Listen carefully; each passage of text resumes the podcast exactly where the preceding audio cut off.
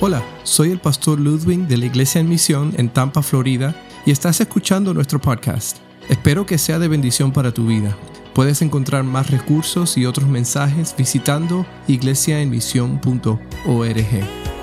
Primera Tesalonicenses capítulo 1 y la semana pasada, como ya vimos, hablamos de lo que eran las marcas de una iglesia modelo. ¿Quiénes se acuerdan de alguna de las marcas? ¿Alguien? Acuérdense que hablamos de las marcas como, como esos atributos eh, al igual que un padre, los hijos tienen atributos de los padres, cosas que, you know, cosas mañas o, comportamientos o, incluso signos visibles que se parecen a, alguien. Este, y la iglesia tiene también marcas que también nos ayudan a identificarnos, que, que nos distinguen de ser iglesia de Dios. Y vimos cuatro marcas el domingo pasado. La primera de ellas era gracia y paz. Gracia y paz. Hemos recibido por gracia y por eso estamos agradecidos a Dios y podemos alabarlo y cantarle y exaltarlo. ¿Por qué? Porque nos ponemos a examinar nuestras vidas y que, podemos concluir siempre que Dios ha sido bueno. Y, lo interesante es que no importa la circunstancia en la cual hemos vivido, si hemos pasado dificultades, estamos aquí hoy y podemos mirar hacia atrás y decir Dios ha sido bueno. Su, gracia, acuérdense que la gracia es que hemos recibido lo que no hemos lo que no merecemos. Dios nos ha dado más de lo que hemos podido merecer. Pero también eso nos da paz. Hablamos de que la gracia de Dios entonces nos da paz porque sabemos que, que estamos en sus manos. Sabemos que porque hemos recibido por gracia no hemos hecho nada para merecerlo y a la vez sabemos que no podemos hacer nada para qué? Para que esa gracia de Dios no venga a nuestras vidas. ¿Por qué? Porque ya nos las ha ofrecido por medio de Cristo. Y es por eso entonces que podemos tener una paz y la Biblia lo describe de esta manera. Es una paz que sobrepasa todo entendimiento. Es decir, en términos sencillos es, yo no entiendo cómo funciona, pero yo sé que yo la tengo. Y no, importa lo que esté pasando, yo sé que tengo una paz que yo no puedo explicarte. Por eso Jesucristo es quien es, Él es el príncipe de paz. Por eso es que lo adoramos a Él. Hablamos también de que la eh, otra marca es que la obra es realizada por la fe. Todo lo que se hace, la iglesia hace, lo hace por fe. ¿sí? No lo hacemos para tener fe, no lo hacemos para ser salvo, a, toda obra que hacemos como, como iglesia, y hablamos, y déjame hacer un, paréntesis, hablamos de iglesia porque la Biblia describe la iglesia en tres maneras. Habla de la iglesia tú personalmente, que eres la iglesia, el cuerpo de Cristo, el cuerpo del templo del Espíritu Santo, pero también habla de la iglesia como la iglesia local, pero también la, Biblia habla de la iglesia como la iglesia universal. ¿sí? So, cualquiera de estos tres elementos podemos hablar de que, de que todo lo que hacemos y como hijos de Dios no es para obtener algo, sino es porque hemos recibido el perdón de Dios. Eso es muy diferente. Las religiones hoy día que, predican, las religiones del mundo nos dicen haz algo para, para tener paz con Dios, para ganarte el cielo, para tener puntos. Cristo nos dice algo totalmente opuesto a lo demás. Cristo nos dice ya yo lo hice y solo tienes que creer por fe. Ahora, por fe, ahora que hemos creído, entonces ¿qué? Ahora lo que hacemos es porque manifestamos esa fe. Él ya me salvó, él ya compró, Él ya pagó por mí, por lo tanto todo lo que yo hago es por causa de esa fe que tengo en el Señor. Habla también, otra marca fue el trabajo motivado por su amor. Hablaba de que en la iglesia lo que estaba haciendo estaba trabajando duro por el amor al Señor. Y eso es una característica sencilla porque al fin y al cabo, para tú hacer algo por alguien, tienes que por lo menos amarlo un poquito. Generalmente no hacemos algo por alguien que no nos, no nos cae muy bien. Pero sí, la iglesia es diferente porque la iglesia está llamada a amar. Ama a tú, a tu prójimo como a ti mismo. El estándar que Cristo ha puesto a la iglesia es un estándar muy alto, diferente a lo que el mundo dice. El mundo dice, si te hace bien, bueno, págale con bien. Pero Cristo dice, si te hacen mal, ámalo. Cristo dice, a tus enemigos, ámalos. Si te piden la chaqueta, si te piden dinero o lo que sea, dale también tu chaqueta. Si te piden caminar una milla, camina dos. ¿Por qué? Porque el estándar que Dios ha puesto a su iglesia es mucho más alto. Y, muchos dirán, no, pero es imposible. ¿Y sabes qué? No es imposible. Porque juntamente con, con ese mandato Jesús nos ha dado quién? A su Espíritu Santo. Que nos permite y nos ayuda a amar aun cuando alguien no se merezca amor. So, esa es otra característica y una marca de la iglesia. Y la última que hablábamos era la constancia sostenida por la esperanza. Y hablamos bien claro que la esperanza no está en, un programa, no está puesta en un título, no está puesta en, cosas que hacemos en la iglesia. La esperanza está puesta en una persona. Y esa persona se llama quién? Jesucristo.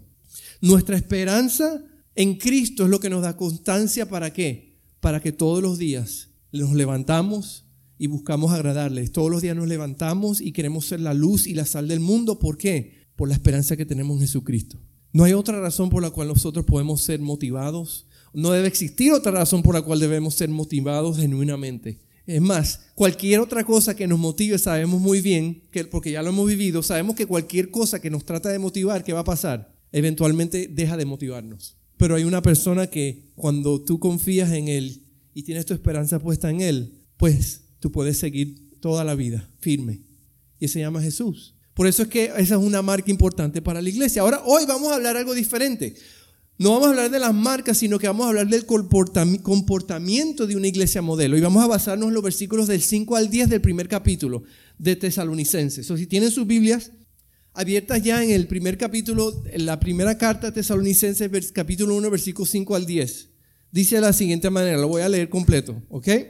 Dice, porque nuestro evangelio les llegó no solo con palabras, sino también con poder, es decir, con el Espíritu Santo y con profunda convicción. Como bien saben, estuvimos entre ustedes buscando su bien, ustedes se hicieron imitadores nuestros y del Señor cuando, a pesar de mucho sufrimiento, recibieron el mensaje con alegría que infunde el Espíritu Santo. De esta, de esta manera se constituyeron en, ejemplo para todos los creyentes de Macedonia y de Acaya. Y partiendo de ustedes, el mensaje del Señor se ha proclamado no solo en Macedonia y en Acaya, sino en todo lugar, a tal punto que se ha divulgado su fe en Dios, que ya no es necesario que nosotros digamos nada. Ellos mismos cuentan de lo bien que a ustedes que ustedes nos recibieron y de cómo se convirtieron a Dios dejando los ídolos para servir al Dios vivo y verdadero y esperar del cielo a Jesús, a su Hijo a quien resucitó, que nos libra del castigo venidero. Así que una iglesia modelo, vamos a ver algunas cositas de lo que una iglesia modelo es. Ya vimos algunas marcas, pero vamos a ver el comportamiento. Y el primer comportamiento que vamos a ver de una iglesia modelo es que una iglesia modelo es una iglesia modelo da ejemplo. Una iglesia modelo da el ejemplo. Mark, Twain, eh, un escritor famoso americano aquí, dijo, dijo eh, esta frase, yo creo que la, espero que la entienda porque la traté de traducir de la mejor manera. Dijo, pocas cosas son más difíciles de soportar que el fastidio de un buen ejemplo. ¿Lo captaron? Pocas cosas son difíciles de soportar que el fastidio de un buen ejemplo. ¿Verdad que está siempre ese que hace todo perfecto? Acá sí, por supuesto, Mr. Perfecto. Y, pero en realidad tiene la razón, ¿verdad? exacto. Lo peor para de alguien que vive sucio es vivir al lado de un limpio. Esa es la realidad. El, el, buen ejemplo, sí, a veces es fastidioso, pero el buen ejemplo, el buen ejemplo resalta. El buen ejemplo es visible. Es más, como dice en el texto, llegó un momento que ni tuvimos que decir nada. ¿Por qué? Porque su ejemplo era digno de imitar. Su ejemplo, lo que estaban haciendo, era algo característico, algo que la gente podía automáticamente visualizar, ver. Déjame decirnos, ¿cuánto, ¿cuánto de nuestras vidas es digno de imitar? ¿Cuánto de nuestras vidas es digno de ejemplo? Porque como creyentes, como iglesia, la Biblia nos está diciendo, Pablo está diciendo, nosotros tenemos que ser ejemplo. Ahora uno dice, no, pero yo no quiero ser ejemplo. ¿Sabes qué? Yo, yo antes cuando era pastor de jóvenes, yo le decía mucho a estos jóvenes, especialmente los que querían tocar en la banda y todo lo demás, tú sabes, querían pararse ahí y tocar. Y le decía, tú no quieres ser ejemplo, tú no quieres ser un líder. Déjame decirte, al momento que tú te pares en ese altar agarrar un instrumento, aunque tú no digas ni una palabra, ya los ojos están puestos sobre ti. No es algo que tú escojas, es algo que va a venir con el hecho de que tú quieras tomar alguna posición de liderazgo. Y déjame decirte, la gente va a estar más pendiente en cómo tú vives fuera de este altar o fuera de esta iglesia que cuando estás montado ahí. ¿Por qué? Porque ahora los ojos están puestos sobre ti. Y siempre le decía, los más pequeños son los que siempre están mirando a ti. Siempre los que son más pequeños te van a estar mirando. Porque tú automáticamente estás asumiendo un rol donde tú eres el ejemplo para ellos. So, a veces habría que decirles, piensa bien si quieres hacerlo. ¿Por qué? Porque ahora las cosas van a cambiar en muchos aspectos en tu vida. Y hay algunos que lo entendían y muchos que no lo entendían. Porque querían, querían estar al frente, pero querían vivir como les daba la gana afuera. ¿Y qué peligro trae eso? Pues porque son ejemplos, los más pequeños, los más débiles que van a ser, pues están imitando, están siguiendo el ejemplo. ¿De qué fueron ejemplo entonces la iglesia? La iglesia, pues, primero fue ejemplos de fe. Ellos fueron ejemplos de fe al hacerse, dice la Biblia, al hacerse imitadores. Ellos aprendieron de alguien, imitaron lo que alguien hizo y ellos lo empezaron a hacer. Y por eso fueron, fueron eh, eh, ejemplos de fe. Y, él, y él en el texto dice una frase importante porque él dice, a pesar del sufrimiento. Fíjate que generalmente cuando las cosas se ponen difíciles es cuando dicen, ahí donde en verdad sale quién eres, ¿verdad? Y ellos, cuando vino el sufrimiento, fue que su fe entonces salió a flote. Fue cuando ellos demostraron que su fe era genuina, porque a pesar de las dificultades permanecieron firmes. Podemos decir lo mismo de nuestras vidas. Podemos decir lo mismo de cuando vienen las dificultades, nuestra fe va a florecer, vamos a ser dignos de, ejemplo, ser dignos de ejemplo. Porque eso, eso es un, un, comportamiento de la iglesia, que cuando las cosas se ponen difíciles, nos arraigamos más de, del Señor. ¿Por qué? Porque confiamos que, que Él tiene el control. Y, es, ahí es donde sale a flote la situación. ¿Sabe que yo, yo les hablé, mencioné hace unas semanas atrás de que nosotros hoy día estamos viviendo en los tiempos de más persecución hacia los cristianos de, toda la historia. El problema es que no nos damos cuenta porque estamos en este país donde hay libertad, donde hay mucho, no, no, no nos enteramos de muchas cosas que suceden, pero los que, los que saben lo que está pasando dicen que hoy estamos viendo el tiempo de más persecución que, que en todos los tiempos, que incluso en los tiempos bíblicos. Muchas personas mueren a diario por, por la fe, pero no nos enteramos. Pero fíjense que es cuando, cuando las cosas empiezan a ponerse difíciles que tú empiezas a ver quién es quién de verdad. ¿Sí? ¿Quién es, quién es, quiénes son verdaderamente creyentes, quiénes verdaderamente son hijos de Dios. Por eso es que yo creo, porque la Biblia dice, ¿qué dice la Biblia en cuanto a los últimos tiempos? Que las cosas se van a poner más fáciles. No, dice que las cosas se van a poner más difíciles, ¿verdad? Incluso para los, especialmente para los creyentes. ¿Por qué? porque nuestra fe va a empezar a ser atacada. Y va a ser más difícil ser creyente, no va a ser conveniente, ya la conveniencia se va a salir por la puerta. ¿Y sabe qué va a pasar? Yo creo que Dios va a permitir, y Dios permite esto por algo, para que la gente vea en realidad dónde están en cuanto a Dios. Porque sabes que cuando predicamos un cristianismo fácil, un cristianismo cómodo, un cristianismo donde tú te sientes bien, donde Dios te da todo lo que tú quieres, ese cristianismo por supuesto todo el mundo lo quiere. Pero cuando empezamos a hablar de que el cristiano va a sufrir, porque la Biblia dice que nosotros vamos a compartir en su sufrimiento y nadie quiere hablar de eso, pero cuando habla la Biblia del sufrimiento, ahí entonces las personas empiezan a pensar los dos veces. Pero yo creo que Dios utiliza eso para qué? Para ayudarnos a nosotros a entender en quién hemos, hemos creído, en quién confío a pesar de las situaciones. Y la iglesia esta estaba haciendo exactamente eso. A pesar del sufrimiento que estaban viviendo, ¿qué hacían? Demostraban ejemplo de fe. Y esa es una característica de la iglesia. Y, fíjate, otra característica es que ellos recibieron el mensaje con alegría. Ellos habían estado buscando, siguiendo ídolos vanos, no habían encontrado la solución a sus problemas, no habían encontrado algo que los llenara y cuando encontraron a Cristo, ¿qué pasa? Pues su llanto se convirtió en qué? En gozo.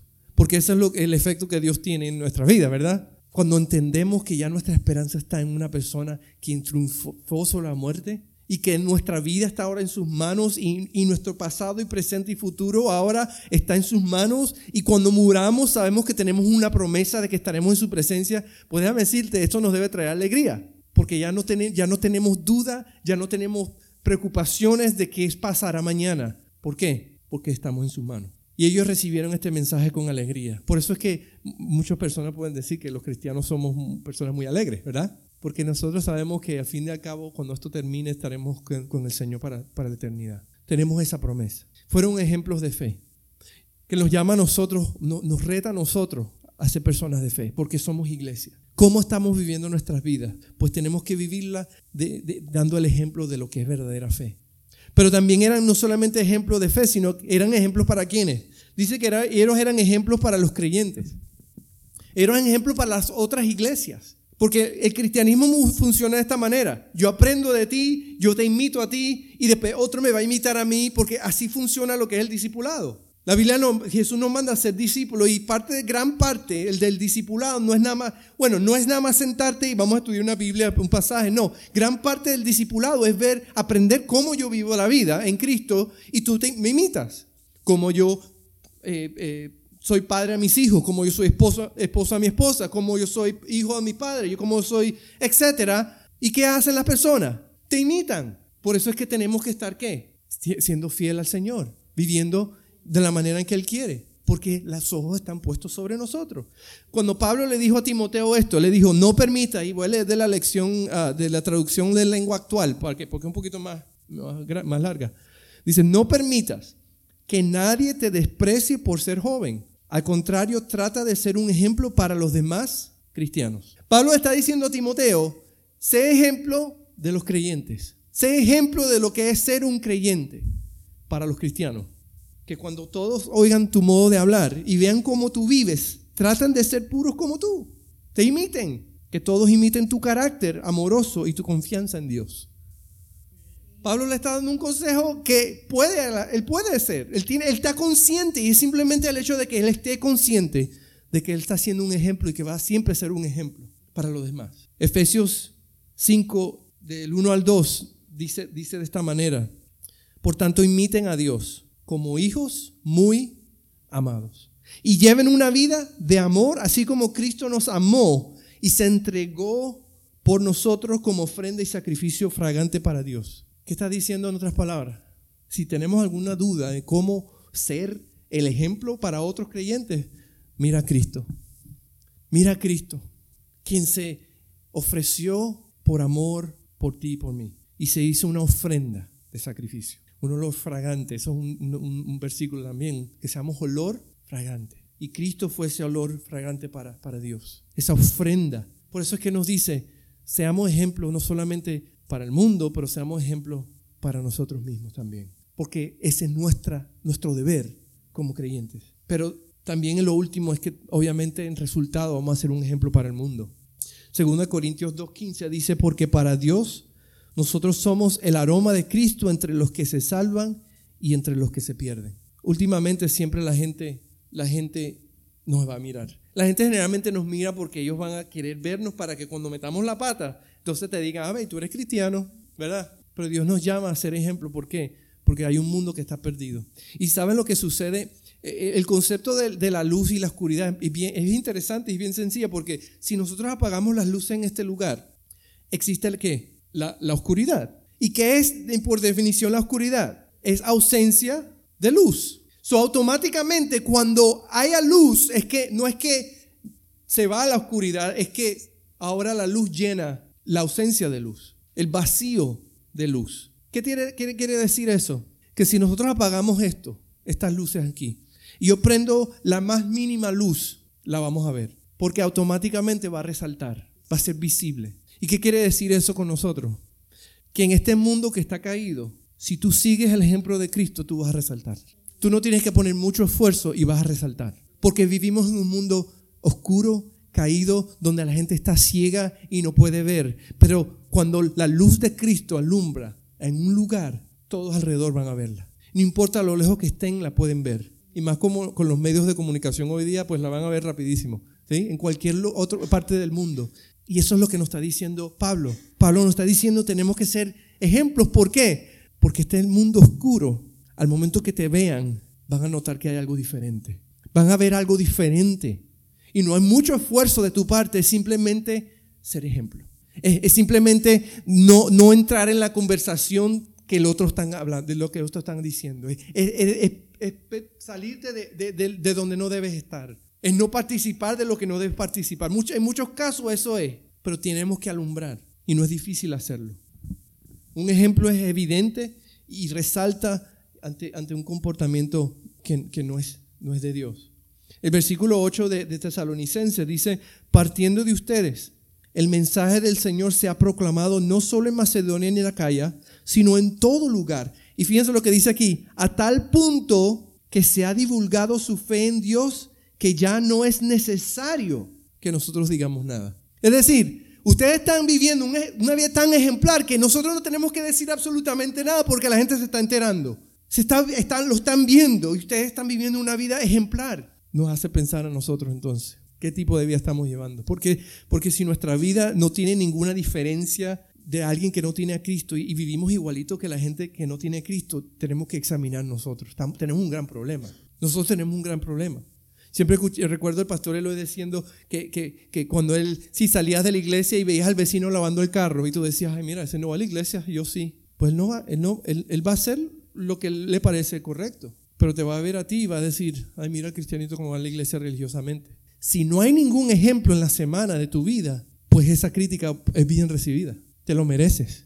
Pero si tu vida demuestra ejemplo, esa persona va a decir, este se va a la iglesia y ya sé por qué él es así. Ya sé por qué él es así, ya sé por qué él vive de esa manera, ya sé por qué él ama a sus hijos de esa manera, ama a su esposo de esa manera, ya sé por qué él vive de esa manera. ¿Por qué? Porque le tiene un temor a Dios. El ejemplo va a resaltar. Y tenemos que estar conscientes de eso. Nuestro ejemplo debe resaltar. en primer lugar, vemos que una iglesia modelo, eh, una de las características o, un comportamiento es que es, es, una iglesia, es ejemplo. Tú y yo tenemos que ser ejemplo.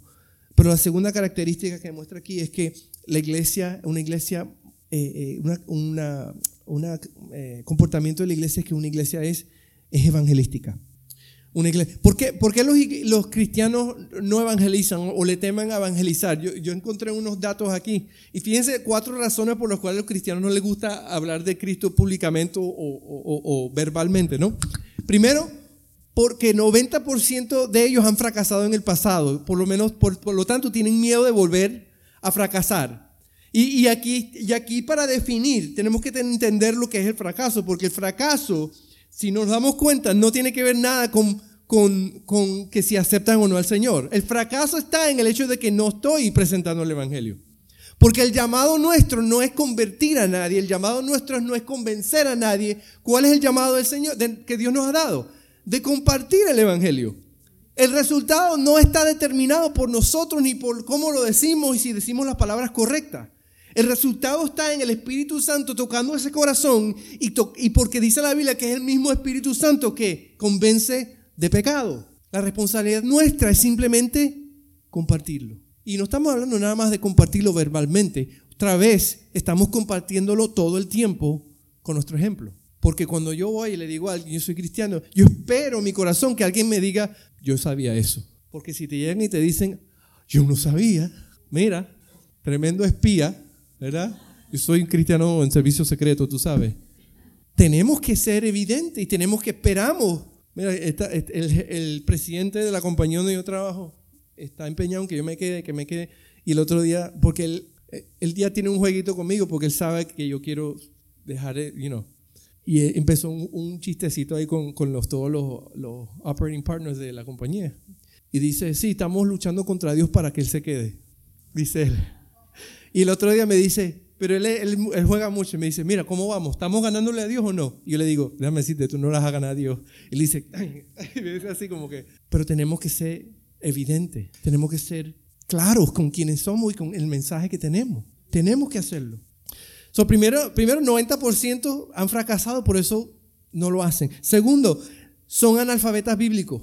Hay, hay cristianos que te sabrán todas las canciones del mundo, pero no te saben un versículo bíblico. Yo creo que mucho, por eso muchos cantantes ahora han, tratado de, hacer cantos basados en, textos literales de la Biblia, porque eh, ellos dirán, esta gente se saben todos los cantos míos, pero no saben los versículos bíblicos. Analfabetas bíblicos. Y fíjate lo interesante también, para, para tener una aclaración en esto, no se trata de saber muchos versículos memorizados, en, en gran parte se trata de dejar que el Espíritu Santo te use. Porque una de las funciones del Espíritu Santo es que es que Él te va a recordar todo lo que tú has aprendido. El problema es que no nos ponemos en la situación para que el Espíritu Santo haga el trabajo. Tenemos miedo de siquiera llegar ahí. Tercero, quieren dejar eso solamente a los profesionales. Usted ha visto eso, ¿verdad? Iglesias llenas, además, pero cuando es evangelista, evangelismo, no, los pastores, porque son los que reciben salario, lo que sea, los maestros, son los profesionales, son los que tienen que hacer ese trabajo. Y la Biblia es bien clara también en eso. La Biblia habla completamente opuesto a eso. La Biblia dice que él ha constituido unos maestros, pastores, evangelistas, a fin de perfeccionar a los santos para la obra del ministerio. En, términos comprendibles está diciendo que Dios ha levantado ciertas personas dentro de la congregación para preparar a los santos, es decir, a los creyentes, la congregación, los que vienen, los que asisten, las personas que son creyentes, para que puedan estar capacitados para hacer la obra del ministerio. ¿Qué es la obra del ministerio? Llevar el, Evangelio al mundo. Así que ahí cambia completamente nuestra percepción de lo que es la iglesia. Por eso es que la iglesia en misión, la intención nuestra es que No venir aquí para que tú te sientas bien y te llenes y te vayas y vivas como tú quieres. No, es que te, vengas aquí, compartas lo que Dios está haciendo, escucha lo que estás haciendo para que estés motivado a hacer lo mismo y que Dios te use y que el Espíritu Santo se manifieste a través de ti para que cuando vengas el domingo que viene tú digas, el Señor me usó esta semana. Le hablé a mi vecino, mi, al compañero de trabajo y compartas lo que Dios está esperando hacer por ti, a través de ti, perdón. Eso es lo que es la iglesia. ¿Y qué venimos a hacer? A celebrarlo y a equiparnos, a crecer, para que tengamos más herramientas para poder servirlo allá afuera, en el edificio del lado, con nuestros vecinos en el trabajo, con quien sea. Porque esa es la, la intención de la iglesia de Dios, de que toda la iglesia entienda que esto no es el rol de, del profesional o del pastor o de, tener el doctorado, este es el rol mío, es mi, mi rol, porque Dios me ha llamado a esto. Y lo último es, la última razón es que no creen que debemos imponer nuestra fe en otros. Que eso es lo que el, famoso eh, la political correctness de hoy día.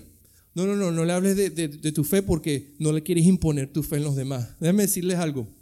Número uno, nosotros no, podemos imponer nada sobre nadie. Lo que estamos llamados a hacer es compartirlo, lo que Dios nos ha dado. Nosotros no estamos llamados a convencer a nadie.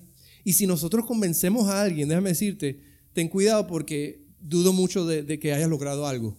Más bien yo creo que hayas, has, es confundido más que, que, ayudado a alguien a entender el Evangelio. Nuestro llamado es simplemente compartir. Y no significa que voy a, pararme y compartir, aunque tú no me quieras escuchar, te lo voy a decir en tu cara, no. Nos llama a ser que ejemplo, nos llama a ser que amar a nuestro prójimo, nos llama a ser que a vivir en medio de un mundo perdido, demostrando a la gente el amor de Cristo con nuestras acciones y creando esas oportunidades, esos puentes para que estas personas también puedan decir, háblame de lo que tú sabes, porque yo necesito, yo necesito algo, yo no sé qué es. Yo les conté hace tiempo la historia de, Rafael allá en West Palm Beach, que el primo, el primo, este, se burlaba de él por ser cristiano, hasta que, hasta que el primo tuvo una situación donde estaba desesperado porque la novia lo dejó y a quién llamó? A Rafael, al primo que al cual él se burlaba. Pero Dios utilizó a Rafael, a su paciencia, su amor, su paciencia, su, fidelidad a Dios para que para ser ejemplo, ejemplo, hasta que el primo ya, se cayó un hueco y necesitaba ayuda. Y ahí cuando vino el Señor. Cuando él ya no tuvo otra opción, no tuvo más nada que aferrarse y vino al Señor. Porque Rafael siempre fue ese ejemplo. So, a veces toma eso, toma ser constantes, ser, fieles, ser ejemplos, porque llegará el momento en que Dios va a decir, ahora es el tiempo. Y venga, y venga la oportunidad para compartir ese evangelio. So, tenemos que nosotros estar, este, este, entender que nosotros no estamos imponiendo nada, nosotros estamos compartiendo la verdad. Y eso tiene que estar muy claro, porque nadie tiene la verdad sino Jesucristo es la verdad. Y si nosotros no entendemos lo que eso significa, tenemos que examinar bien lo que creemos, porque Jesucristo es la verdad. Y dice la Biblia que nadie viene al Padre si no es por Él. No hay religión, no hay prácticas, no hay nada de lo que la gente haga en su religión que los salve, solamente nuestra fe en Jesucristo. Y eso, por eso es que podemos con todo el derecho de proclamarlo. Porque Jesucristo dijo, por Dios dijo en su palabra, que es por medio de la locura de la predicación que Dios ha determinado que la gente debe ser salva. Y predicar no es nada más pararse aquí, predicar es sentarte con alguien y decírselo, decirle que Cristo lo ama. Eso es predicarle.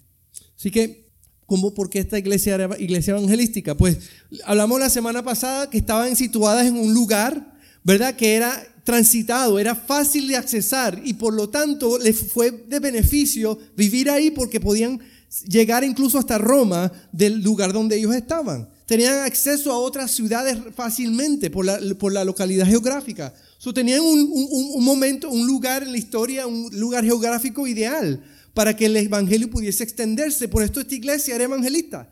los pueblos alrededor conocían la iglesia. ¿Por qué? Porque la iglesia tenía acceso y podía, podía llegar a esos lugares. So, ellos estaban aprovechando qué? Ese beneficio. Tenemos un lugar, Dios nos ha colocado en un lugar estratégico para poder llegar a las naciones. Fíjate que, ¿no crees tú que Dios nos ha puesto en un lugar estratégico hoy día también para alcanzar Tampa, Downtown Tampa, donde dicen que es una de las ciudades de más crecimiento en todo el país, donde la gente está viniendo a Tampa, donde hay edificios subiendo cada ratico, mira alrededor todas las construcciones que hay porque la gente quiere venirse a Tampa. Por eso es que tenemos que estar conscientes y aprovechar donde Dios nos ha puesto. Pero también no solamente tenían un lugar geográfico ideal, sino también tenían un propósito claro. como iglesia tenían el propósito claro, que era proclamar a Cristo, alcanzar a los perdidos. Una vez escuché la historia, una historia de Max Lucado, que es un escritor, escribe bien, bien, bien, muchos lo conocen. Y escribió un libro de, de, que se, se, titulaba Cuando los, los ah, pescadores no pescan, pelean. Y, la historia era que, que, un padre se llevó, fueron un fin de semana, alquilaron una, un, ¿cómo se llama? una cabin, una cabaña, ah, en un lago para pescar. Y llegaron el primer día, estaban ahí todos los, los muchachos, toda la familia ahí, y, y, ese primer día cayó un palo de agua y no pudieron salir a pescar. Se pusieron a jugar cartas para pasar el tiempo, todos bien divertidos porque estaban emocionados de que mañana vamos a pescar, ¿no? Amanece el siguiente día temprano y ¿qué pasa? Estaba lloviendo otra vez, no podían salir. Bueno, vamos a jugar cartas otra vez, vamos a inventar qué hacemos, no sé, a cocinar, a comer, lo que sea. Y así sucedió durante todo el día. No pudieron pescar. Llegó el segundo día y pasó lo mismo. Llegó el tercer día y ya la cosa estaba un poquito tensa. ¿Por qué? Porque no podían pescar. Y ya en vez de jugar cartas lo que hacían era discutir. Y empezaban a pelear. Y los muchachos se metían con los otros. Y era un, un estrés ahora. ¿Por qué? Porque estaba lloviendo y no podían pescar. Y la conclusión de la historia es simplemente esa. Cuando los pescadores no pescan, pelean. Y fíjate que eso es lo que sucede en la iglesia. Cuando una iglesia no está haciendo lo que está llamada a hacer, están peleando por el color de la pintura de la pared. Están peleando porque la música está muy dura, porque los asientos están muy duros, porque ¿por qué no compramos los asientos con la almohadita? Porque cuando los pescadores no pescan, pelean. Y estamos llamados a pescar. Dice la Biblia que Jesucristo nos vino a ser pescadores de hombres. Y cuando nosotros no pescamos, pues inventamos otra cosa que no es pescar y nos frustramos. Porque tenemos que tener nuestro propósito claro. Versículo 9 y 10 dice del tesalonicense, ellos mismos cuentan de lo bien que ustedes nos recibieron y de cómo se convirtieron a Dios dejando los ídolos para servir al Dios vivo y verdadero. ¿Qué hicieron? Dejaron de jugar cartas y empezaron a pescar. Inmediatamente soltaron los ídolos y empezaron a pescar porque entendieron su propósito y esperar del cielo a Jesús, su Hijo, a quien resucitó, que nos libra del castigo venidero. Si ellos estaban claros que ahora mi misión mientras esté vivo es pescar, pescar y pescar y pescar porque no hay nada que me va a dar gozo como pescar. Y lo voy a hacer hasta qué? Hasta que venga Jesucristo. ¿Por qué? Porque Él va a venir un día. Y eso nos lleva a lo último, al último punto. Que era una iglesia no solamente que, que eran ejemplo, no era una iglesia modelo nada más que era evangelística, pero una iglesia modelo que era energética. Era energética. Ellos servían con entusiasmo. Ellos servían entusiasmo, ¿por qué? Porque sabían que, que Cristo venía. Yo cuando crecía, yo me acuerdo que muchos se hablaba eso en la iglesia. Cristo viene, la gente decía, pero ya casi ni escucha. Cristo viene, bueno, será que viene. Vendrá, no sé cuándo. Viene, pero Él viene. Tal vez no en mi vida, pero, pero fíjate que ellos en este momento bíblico, ellos creían que sí, Jesucristo va a venir ya, ya viene, ¿sí? Él viene. Y era un sentido de que tenemos que hacerlo y hacerlo con entusiasmo porque Cristo viene. Muchos eran paganos y sirvieron a otros ídolos hasta que Pablo vino con el Evangelio y ahora están sirviendo a un Dios vivo, ahora están entendiendo el propósito de Jesucristo y la promesa de que Él iba a regresar. ¿Tú te imaginas la emoción que ellos con los cuales ellos servían a Dios? En muchos casos leemos en los pasajes de la, de la primera iglesia que ellos tenían todo, compartían todos los bienes, vendían todo y lo compartían. ¿Por qué? Porque ellos estaban convencidos que Cristo va a venir mientras estemos vivos. Por eso es que no tenían miedo de, dar y, compartir todo entre todos, pero tenían ese entusiasmo. Eso es como, como cuando hablamos a veces del primer amor, ¿no? El primer amor. Ah, todo es lo que sea. Oh, sí.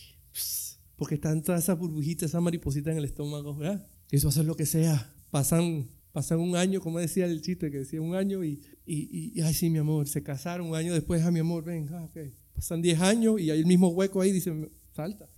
Pasan 15 años y se tropieza la mujer, dice, párate.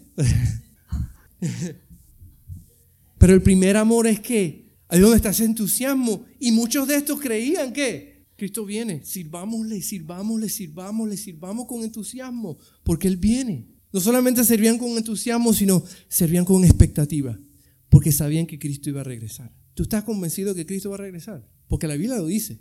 Él viene. Que nos toque, no, no, sé. Yo espero que sí, sería espectacular, ¿no? Yo escuché a Franklin Graham dijo que la Biblia dice que todo ojo lo verá, ¿no? Y Franklin Graham, el hijo de Billy Graham, que ya falleció, él dijo, hace tiempo, él dijo, Yo creo que estamos en el tiempo en que Cristo va a regresar porque hoy día tenemos los medios de comunicación para ayudar a todo, en todo el mundo ver, saber lo que está sucediendo. So, si Cristo viene bajando de las nubes de un lado, todo el mundo que va a poner los teléfonos a ver qué es lo que está pasando en cualquier otra parte del mundo lo va a poder ver en vivo por Facebook Live. So, él, dice, él dice, estamos en el, momento en el que es posible que ya se pueda, se cumpla eso. O sea, que comprarle teléfonos a sus niños, niños de cuatro años para que ellos puedan verlo. No, no le comenten. ¿Sabes qué? Nosotros desde que eran chiquitos, más chiquitos los niños, le dijimos, cuando usted es middle school, te vamos a comprar tu teléfono. Ay, sí, qué fino. Pero va a ser un flip phone. Nada más vas a poder llamar y mandar texto. No, nada de smartphone para ti. Y Alexander que le toca el año que viene. Bueno, daddy, ¿qué pasa si... Eh, no, flip phone. Ellos servían con expectativa porque creían y sabían, estaban convencidos que Cristo iba a regresar. La iglesia debe vivir de esa manera también. Tenemos que servir a Dios con la expectativa de que Él va a regresar. Y fíjate, si Él no regresa mientras estemos vivos, entonces significa que nosotros nos vamos primero y vamos a estar en su presencia a morir. Pero no debe quitar la expectativa de que Cristo viene, de que Cristo va a venir un día. Pero hay una cosa que también ellos hacían, es que ellos servían no solamente con, con entusiasmo y con expectativa, pero servían con urgencia. Porque saber que Cristo regresaba también significaba que había muchos todavía que no, no habían escuchado. Sabían que muchas personas todavía estaban sin esperanza. Una esperanza que ellos habían encontrado. Ellos sabían que Cristo regresaría. Por eso no paraban de compartir al Señor, porque había muchos que no habían encontrado la esperanza en Cristo. Ellos entendían la consecuencia eterna que venía cuando no, alguien no conocía al Señor. Sí, porque ellos entendían que no había nada que podían hacer. La gente no hay nada que puedan hacer para ser salva, sino solamente creer en el unigénito de Dios. Eso creaba que un sentido de urgencia. Ahora, entendiendo eso nosotros, podemos servir con entusiasmo, podemos servir con, con expectativa, pero estamos sirviendo con urgencia. Estamos yendo al trabajo todos los días con ese sentido de urgencia, de que las personas que están a mi alrededor tal vez no conocen al Señor, porque la iglesia, como iglesia, tenemos que vivir con urgencia, ese sentido de urgencia por las almas, las almas que se mueren sin Cristo, porque Dios nos ha puesto allí estratégicamente para hacer la luz y la sal, para alumbrar en medio de un salón, un lugar donde hay oscuridad. Está resaltando, está haciendo ejemplo de fe. Fíjate que no toda la iglesia, no todas las iglesias son iguales a las de tesalonicenses. Cada iglesia tiene aspectos diferentes, pero hay aspectos como los que acabamos de ver que, todos las deben tener. Estamos llamados a ser ejemplo, estamos llamados a ser, a proclamar, pero estamos llamados también a ser una iglesia energética de donde estés, en el lugar de donde estés, de donde Dios te ha abierto la puerta, porque si confiamos que Dios es el que abre y cierra puertas, entonces confía de que Él te tiene ahí con un propósito y tienes que entender tu propósito y es de ser la luz y la sal. Tienes que, tenemos que tener claro eso. Y ese es el comportamiento de una iglesia modelo que tenemos que imitar. No solamente como una iglesia local, pero como, especialmente como una iglesia individual que estamos alumbrando en donde Dios nos coloca durante la semana. Esto es activo, esto es real, esto está, esto está sucediendo todo el tiempo. Tenemos que estar conscientes de lo que Dios quiere hacer a través de nosotros. Y déjame decirte que yo creo que ahí es donde experimentamos lo, que, lo primero que vimos la semana pasada. Vemos la gracia de Dios y tenemos paz, porque sabemos que estamos en el lugar correcto, en el camino correcto, haciendo lo que tenemos que hacer. Y no hay nada más, más incómodo que, yo me pienso otra vez en Priscila cuando, cuando tenía que irse a trabajar y se, no, se iba cómo se sentía incómodo de que, ah, no puedo estar en la iglesia, no puedo estar ahí, no puedo servir como quiero. a veces nos sentimos así cuando no estamos haciendo lo que tenemos que hacer. Y como que miramos a Dios, ah, Dios, yo sé que tengo que hacer más, pero, pero nada, tenemos que entender que no hay nada más que nos llene más de paz y de gozo que servir a Dios. Porque Él es el que abre y cierra puertas. Él es el que te pone y te quita. Como dije, me dijo Dani en el texto, como dijo hoy, Dios es el que da y Dios es el que quita. Sea el nombre de Jehová bendito.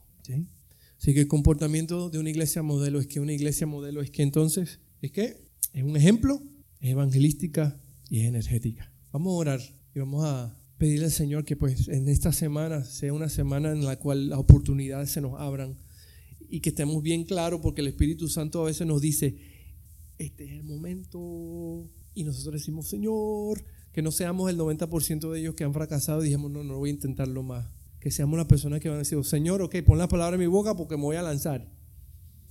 Y veamos cómo el Espíritu Santo nos quiere usar. Les aseguro, les aseguro que el Espíritu Santo está ahí esperando. Vamos, vamos, lánzame, lánzame. Que Él quiere usar, quiere su poder se manifieste a través de tu vida. Pero tenemos que decirle, confiar en el Señor y que nuestras vidas sean de ejemplo.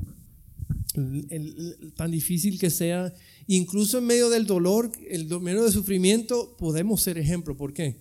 Porque aunque lloremos, aunque suframos, podemos decir, yo confío en mi Dios. Dios tiene control de la situación. Esa es una verdad que nosotros todos yo creo que podemos decir, mirar atrás y decir, es verdad, porque la hemos vivido ya muchas veces en el pasado, ¿sí? Eh, podemos decir, esa es, esa es verdad, y eso no va a cambiar, eso nunca va a cambiar. Por eso es que no, podemos, no debemos angustiarnos por nada. Espero que hayas disfrutado de este podcast en este día y recuerda visitar nuestra página iglesiaemisión.org donde encontrarás más recursos para el día a día.